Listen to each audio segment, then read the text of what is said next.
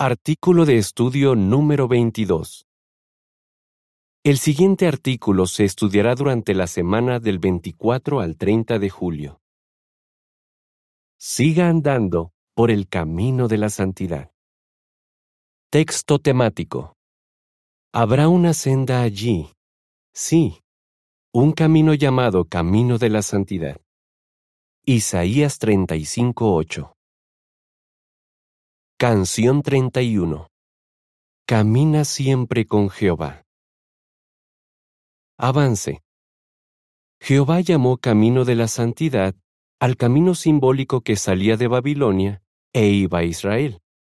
¿Ha preparado Jehová también un camino para sus siervos de tiempos modernos? Sí. Desde 1919, millones han salido de Babilonia la Grande y han comenzado a andar por el camino de la santidad.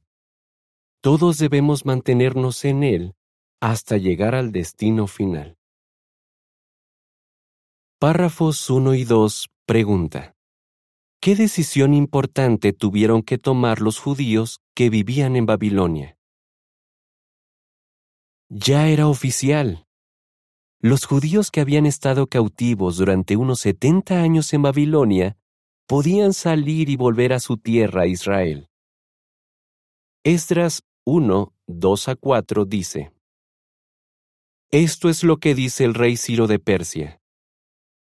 Jehová, el Dios de los cielos, me ha dado todos los reinos de la tierra, y me ha encargado que le construya una casa en Jerusalén que está en Judá. Aquellos de ustedes que formen parte de su pueblo, que su Dios esté con ellos y que suban a Jerusalén que está en Judá, y reconstruyan la casa de Jehová, el Dios de Israel. Él es el Dios verdadero, cuya casa estaba en Jerusalén. A cualquiera que esté residiendo como extranjero, sea donde sea, que sus vecinos lo ayuden. Que le den oro, plata, bienes y ganado, además de las ofrendas voluntarias que quieran hacer para la casa del Dios verdadero que estaba en Jerusalén. Solo Jehová podía lograr algo así. ¿Por qué? Porque los babilonios no solían liberar a sus cautivos. Pero Babilonia fue derrotada, y el nuevo gobierno anunció que los judíos podían dejar el país. Así que todos los judíos, en especial los cabezas de familia, tenían que tomar una decisión. Salir de Babilonia o quedarse allí. Pero para algunos, esta decisión quizás no fue fácil. Veamos por qué. Algunos eran muy mayores para hacer ese viaje tan largo y difícil, y como la mayoría de los judíos había nacido en Babilonia, ese era el único hogar que conocían. Para ellos, Israel solo era la tierra de sus antepasados. Por otro lado, parece ser que algunos judíos se habían hecho ricos en Babilonia. Por eso puede que no les fuera fácil dejar sus cómodas casas o sus negocios y establecerse en una tierra desconocida. Párrafo 3. Pregunta. ¿Qué bendición les esperaba a los judíos que volvieran a Israel? Para los judíos fieles, los beneficios de volver a Israel superaban por mucho cualquier sacrificio que tuvieran que hacer. La mayor bendición estaba relacionada con su adoración. En Babilonia había más de 50 templos paganos, pero no había ningún templo para Jehová. Como tampoco había altar ni sacerdocio organizado, los israelitas no podían ofrecer los sacrificios que establecía la ley de Moisés. Además, quienes respetaban a Jehová y sus normas eran tan solo un puñado en comparación con todos los que adoraban dioses falsos. Por eso los miles de judíos que temían a Dios ansiaban volver a su tierra y restaurar la adoración pura. Párrafo 4. Pregunta. ¿Qué les prometió Jehová a los judíos? El viaje de Babilonia a Israel duraría unos cuatro meses y no sería nada fácil. Pero Jehová prometió que se encargaría de que el camino quedara libre de obstáculos. Isaías escribió, Despejen el camino de Jehová, Hagan para nuestro Dios un camino recto por el desierto. Se tiene que allanar el terreno accidentado y convertir en llanura el terreno irregular. Isaías 40, 3 y 4. ¿Se lo imagina? Para los judíos sería mucho más fácil ir por un camino recto y por un terreno llano que tener que subir y bajar montañas y valles. También sería más rápido y agradable. Párrafo 5. Pregunta. ¿Cómo se llamaba el camino simbólico entre Babilonia e Israel? Muchos caminos tienen nombre, otros solo un número. ¿Y el camino simbólico del que habló Isaías? Pues también tiene nombre. La Biblia dice, habrá una senda allí. Sí, un camino llamado camino de la santidad. El impuro no viajará por ella. Isaías 35:8. ¿Qué significaban estas palabras para los israelitas? ¿Y para nosotros? El camino de la santidad en el pasado y en el presente. Párrafo 6. Pregunta. ¿Por qué se dijo que este camino era santo? El camino de la santidad. ¿Verdad que es un nombre bonito para un camino? ¿Por qué se dijo que este camino era santo?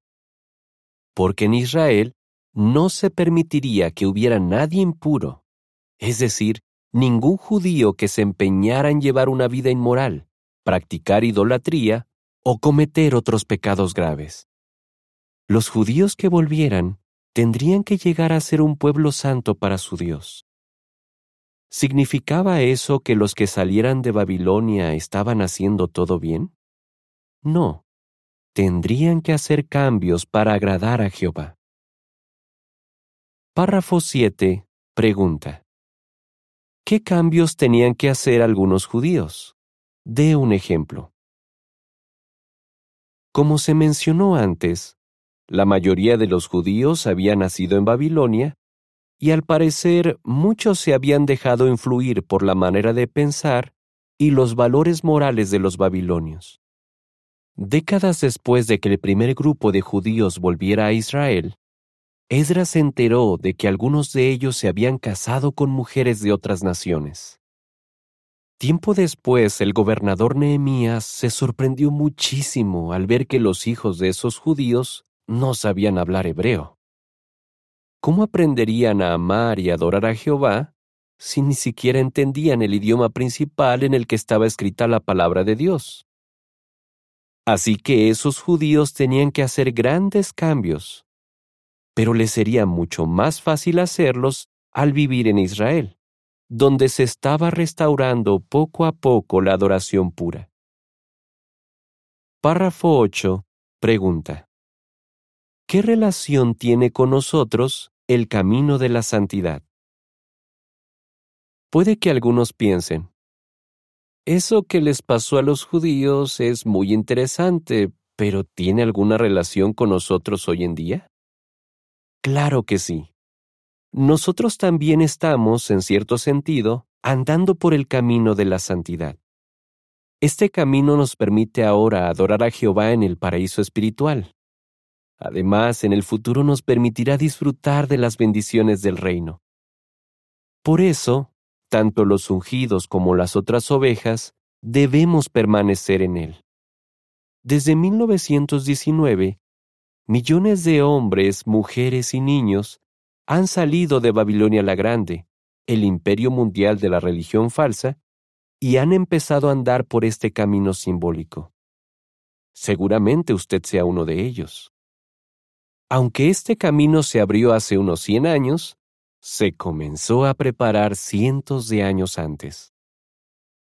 La nota a pie de página dice, Vea las profecías de Isaías, Una luz para toda la humanidad, volumen 2, página 56, párrafo 19. Fin de la nota. La imagen de la portada muestra que a partir de 1919, millones de hombres, mujeres y niños han abandonado Babilonia la Grande y han empezado a andar por el camino de la santidad. Se prepara el camino. Párrafo 9. Pregunta. Según Isaías 57:14, ¿cómo se preparó el camino de la santidad? En el caso de los judíos que regresaron de Babilonia, Jehová se aseguró de que desaparecieran los obstáculos del camino. Isaías 57:14 dice, Se dirá, construyan, construyan un camino, preparen el camino, quiten del camino de mi pueblo todos los obstáculos. ¿Hizo lo mismo en el camino de la santidad de tiempos modernos? Sí. Cientos de años antes de 1919, Jehová empezó a utilizar a hombres devotos para despejar el camino. Por decirlo así, ellos hicieron obras o trabajos espirituales en el camino para que más tarde personas de buen corazón pudieran salir de Babilonia la Grande y entrar en el paraíso espiritual, donde la adoración pura se había restaurado. Veamos algunos de los trabajos que se hicieron para preparar el camino. Párrafos 10 y 11. Pregunta. ¿Qué se logró con la impresión y la traducción de la Biblia? Impresión. Hasta mediados del siglo XV, la Biblia se copiaba a mano. Este trabajo llevaba mucho tiempo, y por eso había pocas copias de la Biblia y eran muy caras. Pero cuando se inventó la imprenta de tipos móviles, la Biblia se pudo producir y distribuir más fácilmente. Traducción. Por siglos la Biblia estuvo disponible principalmente en latín un idioma que solo entendían las personas que habían estudiado más. Pero gracias a los avances en la impresión, hombres que temían a Dios se esforzaron por traducir la Biblia a los idiomas que hablaba la gente común. De esta manera, los que leían la palabra de Dios podían comparar lo que escuchaban en las iglesias con lo que la Biblia enseña. Párrafos 12 y 13 dé un ejemplo que muestre cómo se pusieron al descubierto algunas ideas religiosas falsas en el siglo XIX. Ayudas para estudiar la Biblia. Hubo personas que estudiaron con cuidado la Biblia y aprendieron mucho al leerla. No se quedaban para ellos lo que aprendían, y eso enfureció a muchos ministros religiosos. Por ejemplo, en el siglo XIX, varios hombres de buen corazón empezaron a publicar tratados y folletos que ponían al descubierto las ideas falsas que enseñaban las iglesias. Allá por 1835, un hombre que temía a Dios y que se llamaba Henry Grew publicó un folleto sobre lo que pasa cuando uno muere. A diferencia de lo que enseñaban la mayoría de las iglesias, él explicó con la Biblia que la inmortalidad es un regalo de Dios y que no nacemos con ella. En 1837, un ministro religioso llamado George Storrs se encontró el folleto mientras iba viajando en tren. Cuando lo leyó, se dio cuenta de que había aprendido una verdad muy importante, así que decidió compartirla con otros. En 1842, pronunció una serie de discursos con el intrigante título ¿Son inmortales los inicuos? Lo que escribió George Stars influyó mucho en un joven llamado Charles Taze Russell. Párrafo 14. Pregunta. ¿Cómo aprovecharon el hermano Russell y sus compañeros el trabajo que habían hecho otros? ¿Cómo aprovecharon el hermano Russell y sus compañeros el trabajo que habían hecho otros en este camino espiritual? Para ese entonces ya había disponibles diccionarios, concordancias bíblicas y diferentes traducciones de la Biblia. Así que ellos podían consultar todas estas obras cuando estudiaban. También se beneficiaron de la investigación que habían hecho Henry Grew, George Stars y otros. Por su parte, Russell y sus compañeros hicieron una gran labor en el camino de la santidad, pues publicaron muchos libros y tratados sobre temas bíblicos. Las imágenes para los párrafos 10 a 14 muestran que para entender la Biblia, el hermano Russell y sus compañeros usaron ayudas que otros habían publicado antes. El comentario dice, En los siglos previos a 1919, hombres devotos ayudaron a despejar el camino para que las personas pudieran salir de Babilonia la Grande. Párrafo 15 pregunta. ¿Qué cosas importantes pasaron en 1919? En 1919, Babilonia la Grande, el imperio mundial de la religión falsa, dejó de controlar al pueblo de Dios. Ese año apareció en escena el esclavo fiel y prudente, justo a tiempo para que las personas de buen corazón pudieran empezar a andar por el camino de la santidad. Gracias al trabajo que otros habían hecho para preparar el camino, quienes comenzaron a viajar por él pudieron aprender más sobre Jehová y sus propósitos. También pudieron hacer los cambios necesarios para agradar a Dios. Claro, él no esperaba que hicieran todos los cambios a la vez. Más bien ha ido purificando a su pueblo a lo largo de los años. ¿Nos imaginamos lo felices que estaremos cuando llegue el día en el que podamos agradar a Dios en todo? La siguiente es información suplementaria.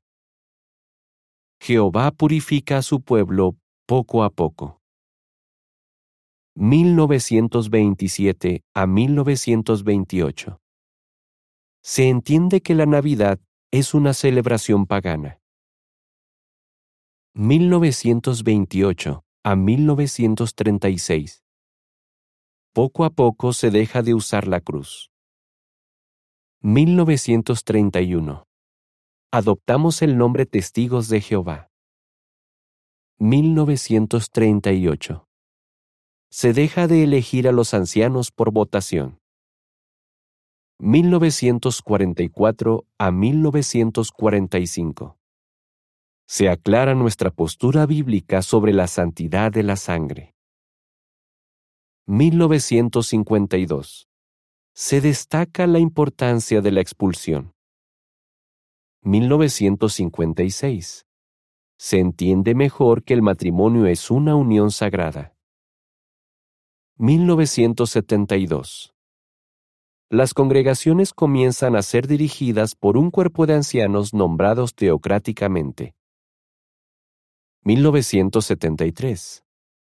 Se entiende que el consumo de tabaco es un pecado grave.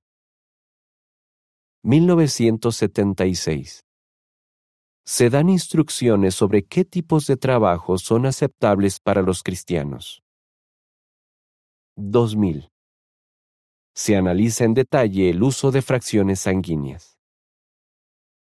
2006 y 2012 se deja muy claro que ver formas repugnantes de pornografía es un pecado grave. De vuelta al artículo. El camino de la santidad sigue abierto. Párrafo 16. Pregunta. ¿Qué trabajos de mantenimiento se han hecho en el camino de la santidad desde 1919? Para que un camino se mantenga en buen estado, necesita mantenimiento. Desde 1919, se han hecho trabajos de mantenimiento en el camino de la santidad para que más personas puedan salir de Babilonia la Grande. El recién nombrado esclavo fiel y prudente puso manos a la obra. En 1921 publicó El arpa de Dios un libro pensado para ayudar a la gente a conocer las verdades bíblicas.